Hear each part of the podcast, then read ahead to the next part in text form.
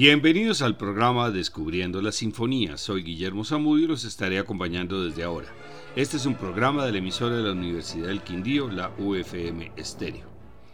Oberturas de Rossini. Los discos más vendidos de Rossini han sido las compilaciones de sus oberturas o sinfonías.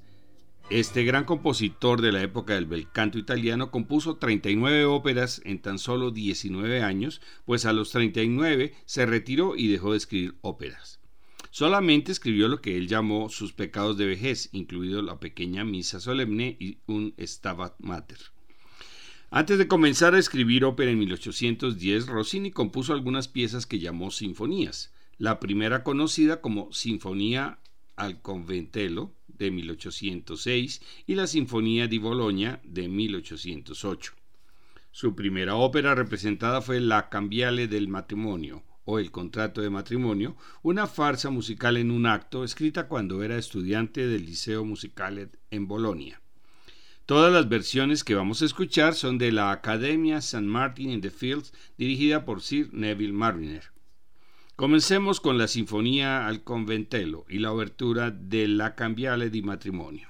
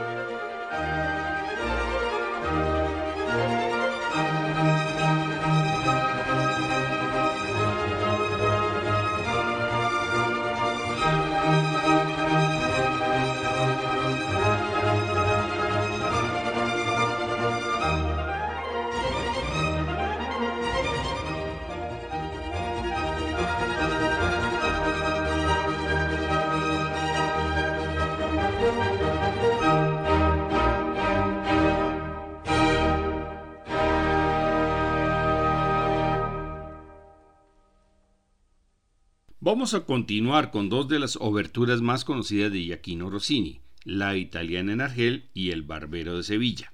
La abertura de la italiana es muy interpretada y grabada en la actualidad, conocida por su inicio de bajo pizzicato tranquilos y lentos, que lleva a un repentino estallido de toda la orquesta.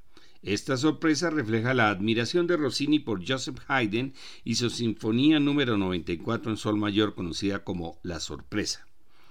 La abertura de El Barbero de Sevilla había sido compuesta para su ópera Aureliano in Palmira de 1813 y luego reciclada para Isabel, Reina de Inglaterra de 1815. Este autoplagio fue muy utilizado en esa época y uno de los mayores promotores fue el propio Rossini. Algunos aducen falta de tiempo, pero también puede ser que Rossini quisiera presentarse al público ofreciendo una selección de la mejor música de sus óperas por la improbable repetición. De todos modos, esa abertura es conocida como la, apertura del Barbero de Sevilla, representada por primera vez en 1816. Escuchemos entonces las aberturas de La Italiana en Argel de 1813 y enseguida la de El Barbero de Sevilla.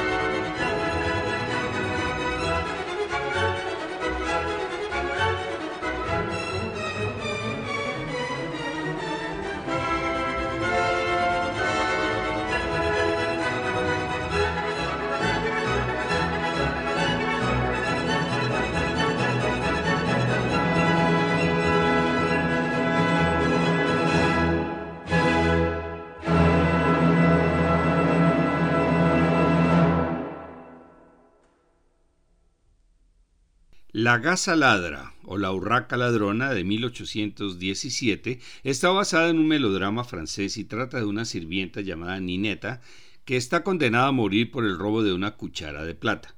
Solo su padre puede probar que ella es inocente y no lo han podido encontrar. Justo a tiempo, su urraca mascota es descubierta como el ladrón que se llevó la cuchara. Esta obertura es una de las más conocidas de Rossini y se compone de la orquesta habitual más un bombo y dos tambores militares colocados a cada lado de la orquesta. Se abre con dos redobles de tambor y la orquesta introduce entonces una vigorosa melodía de marcha que se desarrolla brevemente. Los dos temas principales del alegro son uno delicado para las cuerdas y otro picante para las maderas. Un conmovedor crescendo rossiniano marca el excitante clímax final. Rossini fue famoso por el rápido ritmo con que trabajaba y se sentía igual de cómodo componiendo tragedias o comedias. Parte de esta fama era autopromoción y exageración, pero tenía algo de verdad. Recibió el libreto de la Cenerentola o La Bondad Triunfante el día de Navidad de 1816 y completó la partitura en tres semanas, a tiempo para ser ensayada y estrenada en el Teatro Valle de Roma el 25 de enero de 1817. Sin embargo, tuvo que subcontratar los recitativos y otras partes de la obra a otro compositor y presentar la obertura de su obra La Gaceta, que se había estrenado en Nápoles en el septiembre anterior. Vamos a escuchar primero la obertura de La Gaza Ladra y posteriormente la obertura de la Cenerentola de Rossini.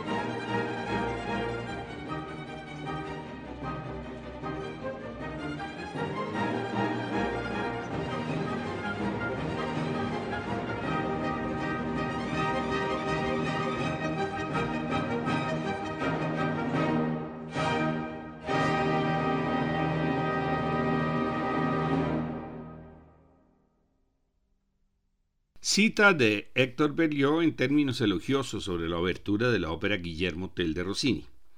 La pieza en su conjunto está tratada con una superioridad indiscutible, un entusiasmo como el de Rossini quizá nunca antes se había mostrado de manera tan atractiva. La obertura de Guillermo Tell es una obra de un inmenso talento que se asemeja tanto a un genio que se confunde con él. La ópera se estrenó en París justo cuando Berlioz se preparaba para componer su Sinfonía Fantástica. Y el compositor francés, convertido en crítico, encontró mucho que lo emocionó en la obertura de la ópera. Algunas otras de sus observaciones sobre la obertura fueron Rossini ha ampliado tanto la forma que su obertura se convierte en verdad en una sinfonía en cuatro partes muy distintas, en lugar de la pieza en dos movimientos con que los compositores quedaban satisfechos. Examinando las cuatro secciones, Berlioz comentó, la primera pinta bien la calma de una profunda soledad. Es una apertura poética, siendo escrita solo para cinco violonchelos solistas acompañados por el resto de los bajos y contrabajos, toda la orquesta se pone en acción en la siguiente pieza, La Tormenta. Continuando su análisis, dice Berlioz, la tormenta es sucedida por una escena pastoral de la mayor frescura. La melodía del corno inglés es deliciosa y el coqueteo de la flauta en esta tranquila canción es de una frescura y alegría deslumbrantes. Observamos de paso que el triángulo que se golpea a pianísimo intervalos está muy en su lugar. Es la campana de los rebaños pastando pacíficamente mientras los pastores pronuncian sus alegres cantos. Sobre la última y más familiar sección de la obertura, Berlioz se entusiasma y luego se calma diciendo, esta última parte de la obertura está tratada con un brío, un brío que siempre excita a la audiencia, pero está enteramente basada en un ritmo que hoy en día se ha quedado obsoleto. Pero a pesar de la falta de originalidad en el tema y en el ritmo, a pesar de un abuso del bombo que es muy desagradable en ciertos momentos y el uso ligeramente vulgar de ese instrumento siempre para golpear los ritmos acentuados, hay que admitir que la pieza en su conjunto está tratada con una superioridad indiscutible.